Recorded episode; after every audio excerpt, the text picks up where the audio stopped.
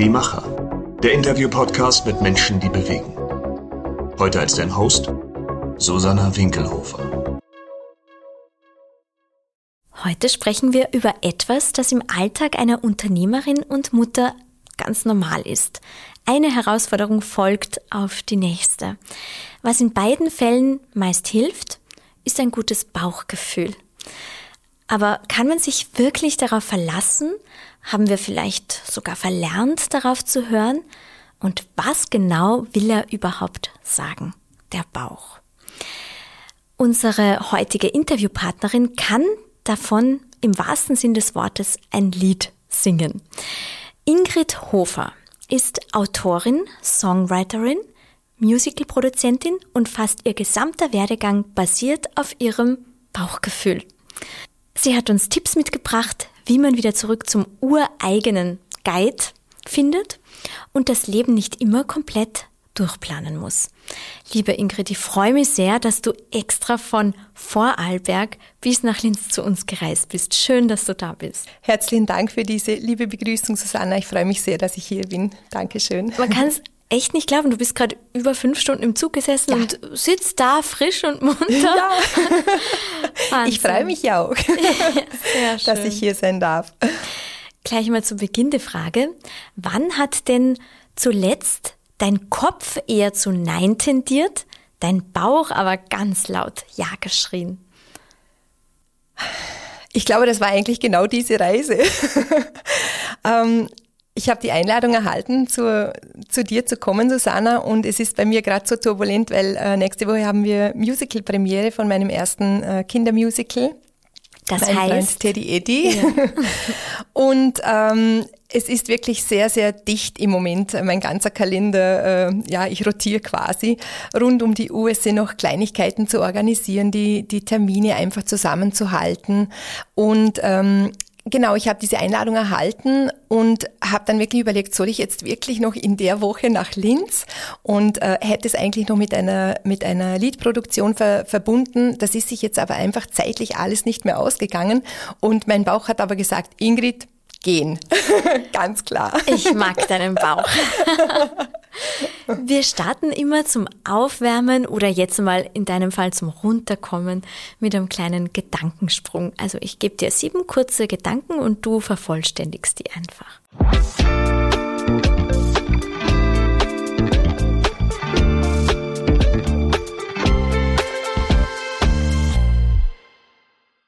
Mein erster Gedanke nach dem Aufwachen. Juhu, ein neuer Tag beginnt. okay, da muss ich gleich zwischenfragen, wie gelingt es, dass man schon in der Früh voller Euphorie ist? Das weiß ich ehrlich gesagt selber nicht, aber ich bin äh, alles andere als ein Morgenmuffel. Also ich, ich habe mir noch nie, noch nie, ich habe mir noch nie schwer getan, aufzustehen. Der Wecker geht und dann steige ich aus dem Bett. Sehr cool. Meine Liebe zur Musik in drei Worten. Emotion, Ausdruck, Geschichten erzählen. Lieber dem Takt folgen oder der Melodie des Lebens lauschen? Auf jeden Fall der Melodie des Lebens lauschen. Wenn ich eine Rolle in einer Verfilmung eines meiner Bücher spielen dürfte, wäre das? In einem eigenen Buch? Oder kannst du auch also die Rolle eines nehmen? Okay. Boah, das ist ja ganz schwierig. Ich glaube, ich wäre gern die Ronja Räuber-Tochter. Diese Momente machen meinen Job zu etwas ganz Besonderem. Wenn ich bei meinen Mitmachlesungen zwischen den hunderten teilweise Kindern stehe und die mich mit ihren Augen äh, anstrahlen, äh, dann weiß ich, dass ich alles richtig mache. Die Vereinbarkeit von Familie und Beruf ist ein Jonglierakt täglich, ein täglicher Jonglierakt. Ein Projekt, auf das ich mich in Zukunft freue? Also in naher Zukunft in naher Zukunft ich auf jeden Fall das Musical. Ähm, ja, ich habe ich hab tatsächlich schon wieder so viele Projekte im Kopf. Ein großes Projekt ist, dass ich ähm, auf 2024 eigentlich sehr gerne mein drittes Album, Kinderliederalbum, herausbringen würde. Ob sich das jetzt zeitlich noch ausgeht, weiß ich nicht, aber. Was sagt dein Bauch? Ich gebe alles. Dein Bauch sagt, ach, du gibst alles, okay. Genau.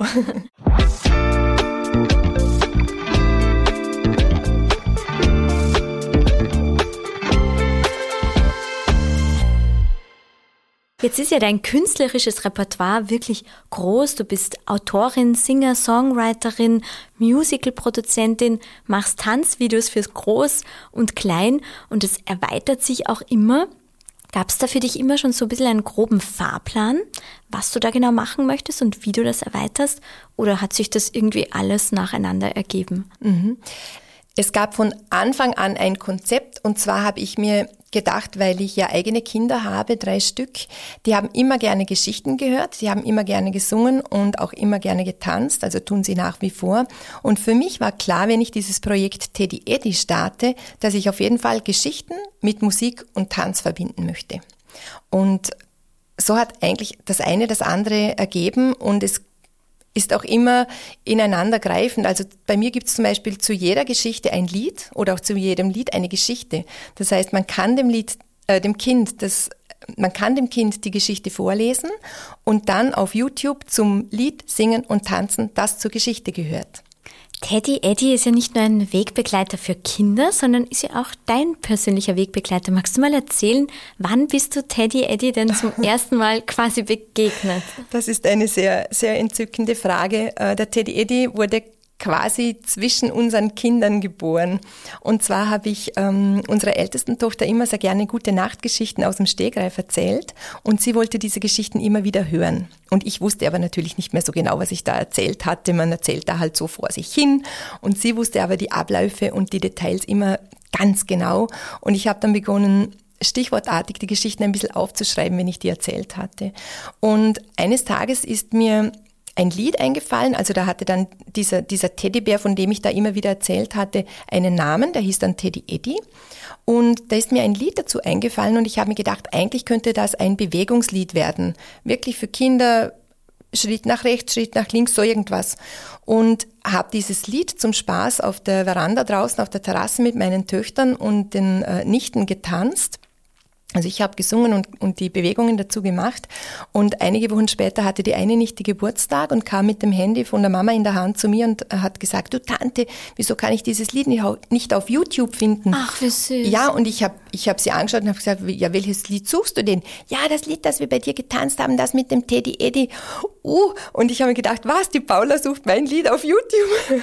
Daran hätte ich nie gedacht. Und das war aber wirklich so ein Schlüsselmoment, da bin ich am Abend noch hingesessen und habe mir gedacht, da mache ich jetzt was draus. Also das war wirklich so dieser, ja, dieses Schlüsselerlebnis, wo ich mir, wo ich mir Gedanken gemacht habe, da, das, das starte ich jetzt einfach. Und das ist jetzt wie lange aus, weil deine älteste Tochter, Tochter ist jetzt zwölf? Ja, oder? genau, die wird jetzt zwölf. Ähm, das war ähm, vor neun Jahren. Nächstes Jahr wird der Teddy Eddy quasi, quasi zehn. Also es war 14, als wir da auf der, auf der Veranda getanzt haben.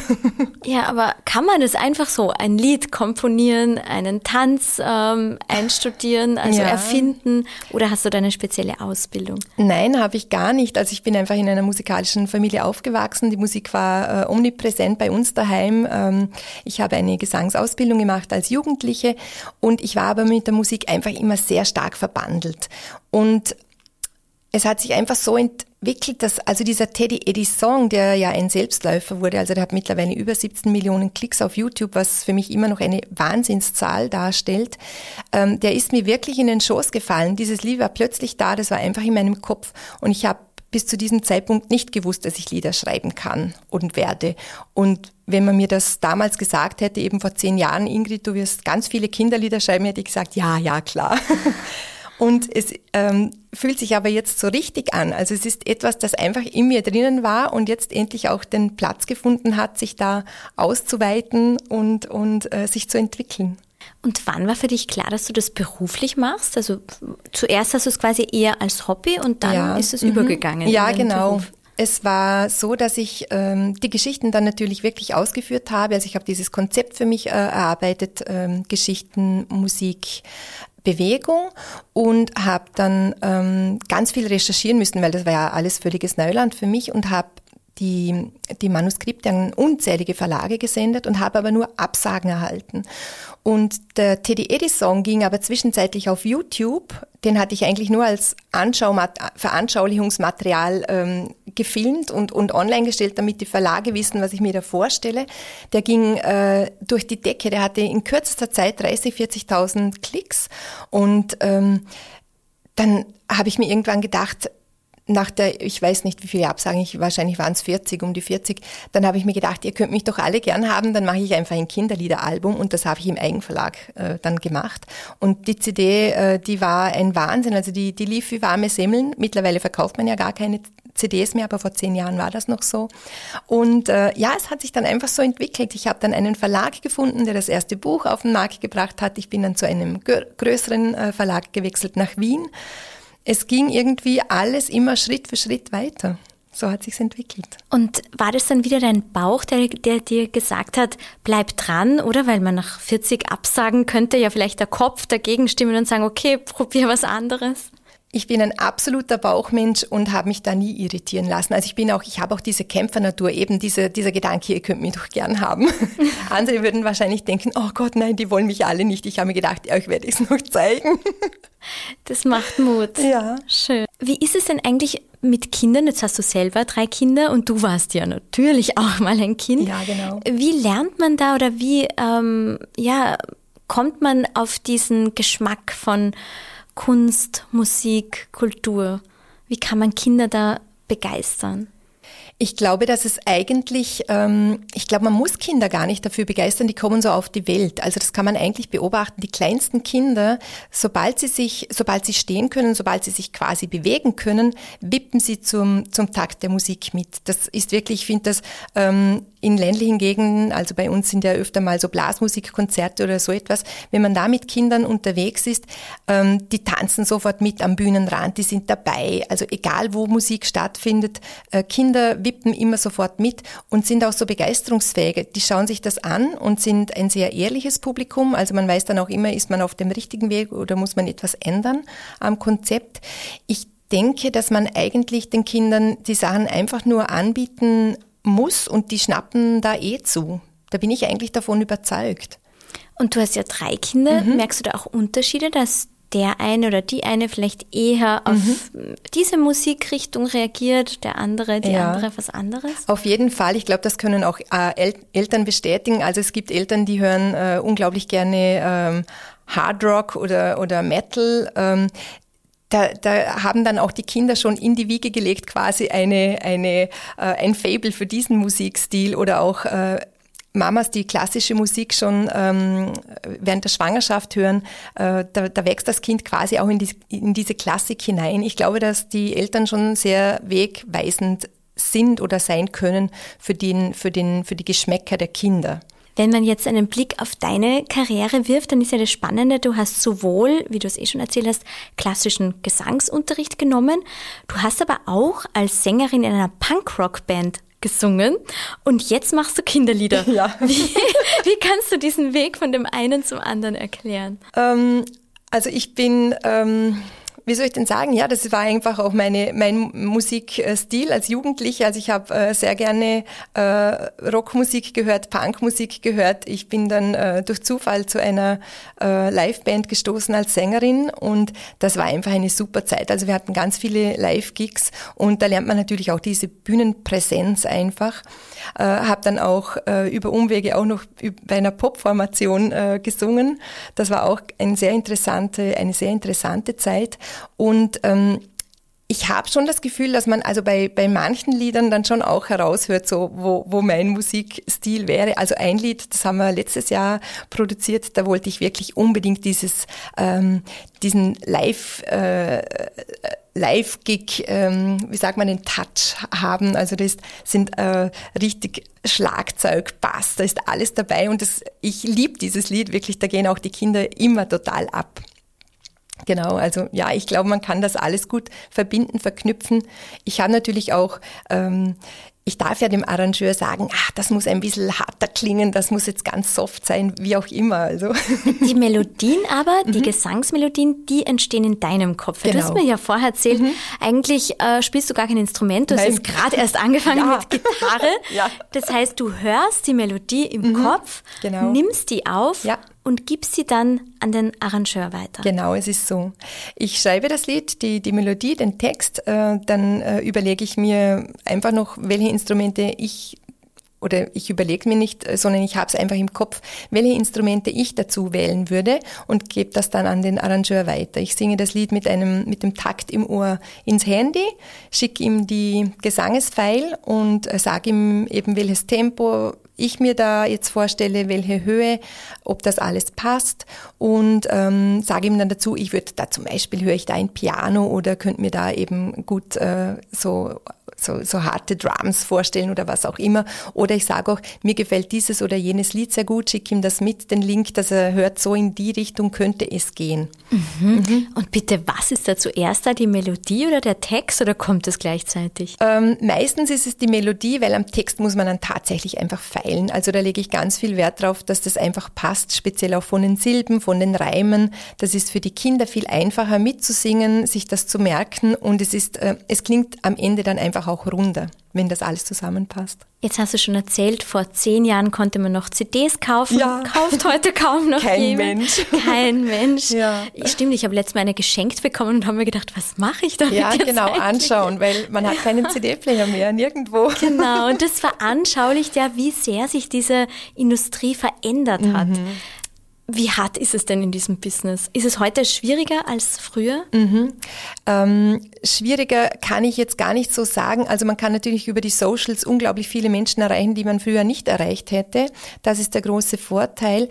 Ähm, ich habe aber tatsächlich, also die erste CD, äh, die ist, die habe ich so gut verkauft, da hatte ich innerhalb von drei Wochen hatte ich die gesamten Produktionskosten wieder her herinnen. Äh, das ist heute unmöglich, weil über die Streams, über die Streaming-Zahlen, da verdient man einfach wirklich lächerlich. Es ist wirklich ein Wahnsinn. Also ich habe ja auf YouTube äh, wirklich Millionen Klicks und da, da kann ich aber bei weitem keine Familie ernähren, also niemals. Da muss man dann wirklich die Masse erreichen, da muss man dann wirklich so ein, ein Superstar sein dann funktioniert es dann wahrscheinlich schon. Ich habe tatsächlich in der Pandemie, als ich, äh, als die, die Leute alle daheim sein mussten, in den Lockdowns, habe ich am meisten Geld verdient. Spannend. Ja, sehr spannend. Also ich wünsche mir trotzdem keinen mehr, aber es war wirklich Wahnsinn, wie, wie sich das auf, auf, äh, auf die Aufrufe und auf mein Konto ausgewirkt hat. Aber grundsätzlich würde jetzt dein Kopf sagen, mach was anderes, wo man besser verdient, Ja. aber dein Bauch sagt, das Ja. ist trotzdem genau das Richtige. Ja. Das ist wirklich so, das diskutiere ich auch immer wieder, also mit meinem Mann, also er, nicht, nicht, dass er was dagegen hat, sondern dass wir einfach das äh, miteinander besprechen, äh, ist es trotzdem gut, wenn ich das mache, weil eben, ich könnte in einem anderen Job viel mehr Geld verdienen.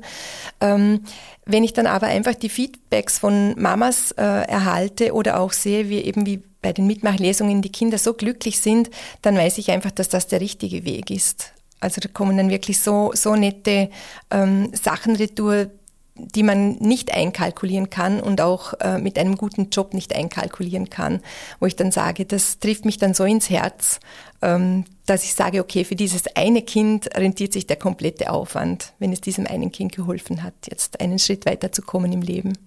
Ohne jetzt eine Studie zu zitieren oder überhaupt jetzt griffbereit zu haben, traue ich mir zu behaupten, viele Menschen machen es umgekehrt, hören dann doch eher auf den Kopf als auf den Bauch. Was würdest du denn diesen sagen, warum sie vielleicht da mal die Meinung doch ändern könnten? Ich würde sie eigentlich einfach nur fragen, bist du glücklich in deinem Leben? Und wenn ich jetzt so auch in meinem bekannten, verwandten Freundeskreis herumschaue, dann weiß ich, dass ganz viele diese Frage ganz bestimmt nicht mit Ja beantworten würden. Sie würden vielleicht sagen, ja, ja, es ist, es ist vielleicht okay oder es ist gut oder eben, ich habe nette Kolleginnen, ich habe, eigentlich mache ich den Job ganz gerne. Es sind die üblichen Antworten, die man eigentlich hört von den Menschen. Aber die, die wirklich sagen können, ich liebe meinen Job, ich, juhu, eben, ich stehe morgen gerne auf, weil ich mir denke, ja, was mache ich heute? Jetzt haben wir auch die Lösung, warum Genau, das so ja. ist bei dir. Äh, genau, was mache ich heute, was ist heute auf dem Plan, äh, wo ich, wo, woran arbeite ich heute, was, was bringt mich heute einen Schritt weiter? Ich glaube, dass das äh, bei den Menschen sehr verloren gegangen ist über die Jahre. Und wie hast du das geschafft, dass du da wirklich dich so verlässt auf dieses Bauchgefühl? Mhm. Haben dich da deine Eltern schon bestärkt darin? Ja, also ich bin, erstens hatte ich eine wunderbare Kindheit, also ich bin ganz bestimmt sehr unbeschwert aufgewachsen und habe auch jetzt ein unbeschwertes Leben. Äh, ich habe einen äh, Supermann gefunden, also nicht den Supermann, Superman, sondern einen richtig tollen Mann gefunden, einen super Partner, äh, mit dem einfach ganz vieles möglich ist, der mich hier auch absolut unterstützt, obwohl er überhaupt kein Künstlertyp ist. Also er ist ganz im Gegenteil eben der, der mich dann wieder auf den Boden der Tatsachen manchmal zurückholt, was auch sehr, sehr gut ist. Aber ich habe ähm, einfach dieses, ähm, ja, eigentlich Gottvertrauen, also immer schon gehabt. Das ist mir einfach in die Wiege gelegt. Und ähm, ich denke halt immer, ich bin sehr lösungsorientiert. Das heißt, wenn etwas passiert, dann schaue ich immer, okay, was ist die bestmögliche Lösung? Aber ich mache mir keine Gedanken, davor, oh, was könnte denn passieren, wenn ich das jetzt mache? Das bin ich überhaupt nicht. Also manche finden es vielleicht auch naiv, weiß ich nicht, wahrscheinlich schon, aber ähm, für mich ist das einfach der richtige Weg, so bin ich halt einfach und so mache ich es einfach. Deshalb sitzt du hier, weil wir, wir nennen solche Menschen Macher und Macherinnen. ich glaube schon auch, dass ich das bin, ja. Also meine Mama hat das äh, tatsächlich schon als Kind manchmal zu mir gesagt, du bist einfach eine Macherin. Ah, schön. Mhm. Ja. Die muss ich dann unbedingt im Podcast anhören. Ja, auf jeden Fall. genau. Ähm, du hast schon viele Kinderbücher eben geschrieben über mhm. Teddy Eddie. Ja. Was möchtest du denn bei Kindern bewegen, wenn sie die Bücher vorgelesen bekommen, selber ansehen, selber lesen? Mhm. Ich wünsche mir immer, dass ich mit meinen Büchern erreiche, dass es ähm, dass sie Freude bringen, die Geschichten, dass sie einen zum Lachen oder zum Schmunzeln bringen und das aber nicht nur den Zuhörenden, sondern auch den Vorlesenden. Also ich finde das immer so spannend, wenn man diese Balance findet, dass sich auch die, die Eltern oder egal wer da vorliest, ähm, Oma, Opa, Pädagoginnen auch amüsieren können bei dem, bei dem Buch und sie vielleicht mal denken, ach, das ist ja lustig, das ist mir auch schon passiert oder das habe ich auch schon gehört oder einfach, aha, so machen die das. Also das, das ist eigentlich immer so mein Anreiz, wenn ich Geschichten schreibe, ähm, wie, genau, wie schaffe ich das, damit äh, alle eine Freude haben? Also das ist so. Ich habe keine Geschichten mit erhobenem Zeigefinger. Aber ich versuche trotzdem auch manchmal etwas äh, Schlaues einzupacken. Also gerade äh, Nachhaltigkeit ist mir ein Anliegen, aber eben immer ohne erhobener Zeigefinger. Einfach ganz locker flockig in die Geschichte ein bisschen rein verpackt. Von den Feedbacks, von den Rückmeldungen der Eltern, fällt dir da irgendein Besonderes ein, das sich wieder mal bestätigt hat, dass du eben genau das Richtige machst? Ja, da fällt mir eine Geschichte ein, die mich wirklich, die mich sehr berührt hat. Ich war, hatte eine Mitmachlesung in Bregenz war das. Und dann kam eine Mama mit ihren zwei Kindern äh, zu mir. Die haben gewartet, bis alle weg waren. Und die Mama hat mir dann gesagt, dass sie, dass ihre Tochter einen Teddy Eddy geschenkt bekommen hat. Und der Teddy Eddy, das Besondere an dem ist, dass er sprechen kann, aber nur Kinder können ihn hören. Erwachsene hören ihn nicht. Das kommt auch in den Geschichten immer wieder vor. Und der kleine Sohn, der war, der war damals, glaube ich, drei oder sogar schon vier, der hat kein einziges Wort gesprochen. Sein Leben nicht. Der, der hat einfach nicht gesprochen. Und ähm, war natürlich bei der Logopädin und alles Mögliche hat man versucht. Er hat kein Wort geredet und hat sich dann aber auch so einen Teddybär gewünscht und hat dann auch so einen bekommen und dann hat ihn die Mama eines Tages ertappt, wie er mit diesem Teddy gesprochen hat. Nein. Ganz normal.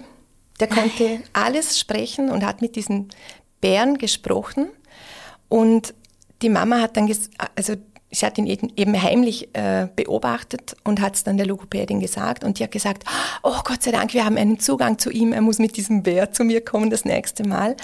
Und ähm, sie hat dann zu mir gesagt, Ingrid, du hast uns gerettet. Nein. Also es war einfach der, ich meine, der hätte irgendwann ganz bestimmt gesprochen, aber es war einfach dieser Bär, er hat gehört, okay, der kann mich verstehen, der wird auch nie irgendwas verraten. Ich also es weiß auch keiner, wie, oder vielleicht haben sie es dann irgendwann rausgekriegt, aber zu dem Zeitpunkt wusste diese Mama nicht, warum er nicht gesprochen hat. Auf jeden Fall hat er mit dem Teddy Eddy einfach diese Barriere lösen können und ich habe dann wirklich für mich gedacht, also ich, ich hatte natürlich, wir hatten beide Tränen in den Augen. Und ich habe mir nachher wirklich beim Heimfahren gedacht, alleine für dieses eine Kind hat sich der ganze Aufwand so rentiert. Wirklich. Jetzt sitzen wir auch beide mit Tränen ja. in den Augen da. ja. Wie schön. Mhm.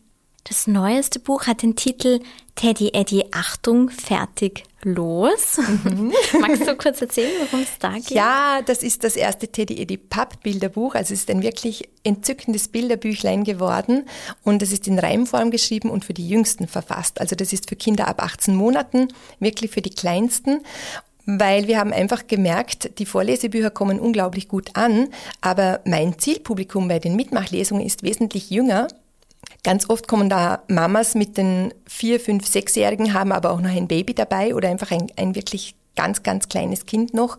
Und für diese Kinder, die den Teddy Eddy eigentlich auch schon sehr gerne mögen, weil sie einfach die Musik schon kennen, für die haben wir jetzt wirklich dieses Buch entwickelt. Und ich, ich finde, es ist zauberhaft geworden. Die Martina Schachenhuber ist meine Illustratorin. Sie ist aus Krems und hat das unglaublich süß in Szene gesetzt. Also es ist wirklich ganz, ganz herzig geworden. Wie habt ihr zwei euch gefunden? Durch den Verlag. In welchem Verlag sind die erschienen? Mhm. Die äh, sind jetzt alle im G&G Verlag Wien erschienen, im größten Kinderbuchverlag Österreichs. Das heißt, Und die Verlage haben das jetzt dann doch gesehen? Ja. Was es, da für ein es, Potenzial da Ja, ist. es gibt eine sehr nette Geschichte dazu. Also ich habe wirklich, ich habe ja nicht aufgegeben und irgendwann hat mir jemand den Tipp gegeben, versuch's doch mal bei der Edition V. Das ist die Edition Vorarlberg, ein kleiner Verlag, der regional sehr, sehr stark ist. Ähm, und habe die Dame dort angeschrieben, und sie hat mich dann äh, sofort zurückgerufen und hat gesagt, Ingrid, ich beobachte dich schon länger. Nein. und wir haben uns dann getroffen, das war die Nina Winkler. Wir haben uns wir haben uns auf Anhieb sehr gut verstanden und sie hat dann gesagt, Ingrid, ich habe gesehen, du hast einfach eine riesen Fanbase in Vorarlberg. Ich würde dein Buch herausbringen und wenn das funktioniert in Vorarlberg, dann werde ich versuchen, dich an einen größeren Verlag zu bringen. Und das hat sie dann auch tatsächlich gemacht. Also sie hat mich genötigt, in Frankfurt auf der Buchmesse einen Vortrag fürs Fachpublikum zu halten. Wir haben einen Slot gebucht. Ich habe 25 Minuten gesprochen. Es war unglaublich lustig und wir waren vorher vor diesem Vortrag ähm, wirklich tagelang äh, Klinkenputzen, wie man so schön sagt. Also wir, wir sind von Verlag zu Verlag stand, gepilgert, haben Termine ausgemacht, haben die Leute eingeladen und haben uns aber nicht allzu große Hoffnungen gemacht, weil einfach der, der, der Markt so überflutet ist. Dann kamen aber tatsächlich, ich glaube, es waren drei oder vier Personen und darunter war die Vertriebsleiterin des G&G Verlages, die Isabella Scheudinger, und die ist nach dem Vortrag hergekommen und hat dann gesagt, Frau Hof, es war so amüsant und äh, Sie können auf jeden Fall nicht abstreiten, dass Sie eine Rampensau sind. und sie hat es dann, äh, sie hat dann eigentlich für mich vorgesprochen quasi beim G&G Verlag und ich wurde dann zum Gespräch eingeladen und dann haben wir alles unter Dach und Fach gebracht. Die hatte auch ein gutes Bauchgefühl. Ja, ja, das war wirklich, also es war eine sehr, sehr nette Begegnung damals, ja. Deine drei Kinder sind zwölf, neun und sieben. Genau. Und die kommen auch schon ein bisschen nach der Mama, oder? Zumindest stehen die jetzt beim Musical, zwei davon auf der Bühne. Genau, zwei davon sind auf der Bühne. Ähm, bei der ältesten Tochter habe ich mir wirklich auch gewünscht, das habe ich mit dem Regisseur so besprochen, dass ich mich sie sehr gut in der Rolle der Mama Johanna ähm, vorstellen könnte. Und er hat dann äh, quasi, ja, Casting kann man nicht wirklich sagen, aber die, sie musste dann die Rolle halt ein bisschen ähm, vorlesen, vortragen und er hat gemeint, das äh, passt auf jeden Fall für ihn und so ist sie jetzt in diese Rolle geschlüpft, genau. Und genau, die schnuppern jetzt auch bei dem Musical Luft. Die zwei Mädchen. Theater, also ja, genau. Mhm. Siebenjährige Sohn noch nicht. Der Siebenjährige noch nicht, der hat aber einen Mordsaufstand gemacht, dass er nicht mitmachen darf. Und ich habe gesagt, es tut mir so leid, es gibt einfach keine Rolle für dich. Der muss noch warten. Beim nächsten Musical ja. dann. Also ein nächstes ist geplant, höre ich. Ja, ich weiß es nicht, aber ich, ich kann mir schon vorstellen, also jetzt ist irgendwie der, der, ja, es ist jetzt einfach der Startschuss gelegt und jetzt schauen wir einfach, wie dieses erste Musical angenommen wird, wie das alles läuft und dann ich könnte mir schon vorstellen, dass das natürlich weitergeht. Die Geschichten sind ja alle da und Lieder gibt es ja auch schon einige. Weil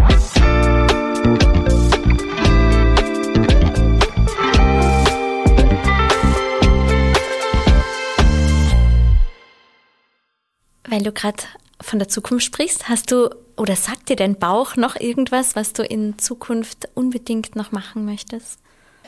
Also in Bezug auf, ähm, auf Bücher ist ein ganz großes Herzensprojekt von mir noch ähm, da muss ich jetzt ein bisschen ausholen.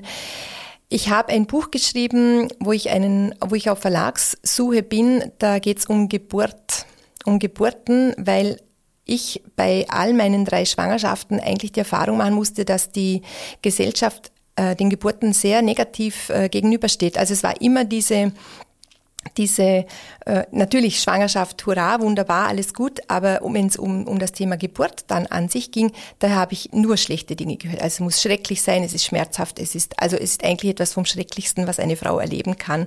Und ich habe mich da aber nicht irritieren lassen und habe mir immer gedacht, ja, also mein Körper ist ja dafür ausgelegt, ich, das werde ich schon hinkriegen und äh, habe tatsächlich auch alle drei Kinder als Hausgeburten geplante auf die Welt gebracht und habe dazu ein Buch geschrieben, das sowohl, also es ist eigentlich ein Kinderbuch, es ist, soll aber auch Mütter und überhaupt alle Menschen ansprechen und ihnen auch aufzeigen, dass eine Geburt etwas Wunderbares ist. Weil ich persönlich habe die Erfahrung gemacht, dass, ähm, oder kann eigentlich so sagen, dass diese Geburten das Großartigste waren, was ich jemals in meinem Leben geschafft habe. Und ich glaube, das sollte man den Frauen eigentlich sagen, was sie das da Großartiges leisten und nicht, dass es etwas ganz, ganz Schreckliches ist und sein muss vor allem. Und das ist dann das Buch, das sich an Erwachsene vor allem wahrscheinlich richtet? Also es soll, es ist eigentlich als Kinderbuch geschrieben. Okay. Mhm. Ja, es ist als Kinderbuch geschrieben, aber es soll eben auch Mamas ansprechen oder werdende Mütter, die sich vielleicht auch fürchten, ähm, ja, die einfach ein ungutes Gefühl dabei haben. Äh, vertraut auf euren Körper, ihr könnt das. Es geht. Und wenn es nicht klappt, wenn es Komplikationen gibt, gibt es immer eine, eine Lösung vor Ort, Gott sei Dank. Wo kann man jetzt deine Bücher kaufen? Also dieses, was du gerade angesprochen hast, da bist du noch auf genau. Verlagssuche. Genau. Das ist okay. erst in Entstehung. Ich hoffe, das klappt demnächst. Ja. Und alle anderen Bücher, die schon am Markt sind, sind wo erhältlich? Die gibt es im gut sortierten Buchhandel und natürlich in meinem Webshop auf ingridhofer.com. Da gibt es auch alle anderen Merchandising-Produkte vom Teddy Eddy mittlerweile. Und das Musical, da muss man nach Vorarlberg reisen? Da muss man nach Vorarlberg reisen und ganz, ganz schnell sein, weil es gibt nur noch wenige Restkarten. Oh, und wie oft wird es aufgeführt? Äh, neunmal. Und dafür gibt es nur mal wenige Restkarten. Ja, tatsächlich. Ja, dann musst du auf Tournee gehen. Wir hätten hier das Musiktheater in Linz. Ja, aber gleich um die Ecke. Ja, genau. Also ich habe äh, ich hab das ähm, das Musical, das, die Theaterfassung Musical on Stage in Berlin angeboten und wir haben da alles schon unter Vertrag. Also es könnte ja sein, dass eine, eine Gruppe sich entscheidet, das Musical aufzuführen und dann könnte Teddy Eddy auch mit dem Musical um die Welt reisen. Also ich wünsche dir alles, alles Gute dafür und weiterhin so ein gutes Bauchgefühl. Danke, liebe Susanna, vielen Dank.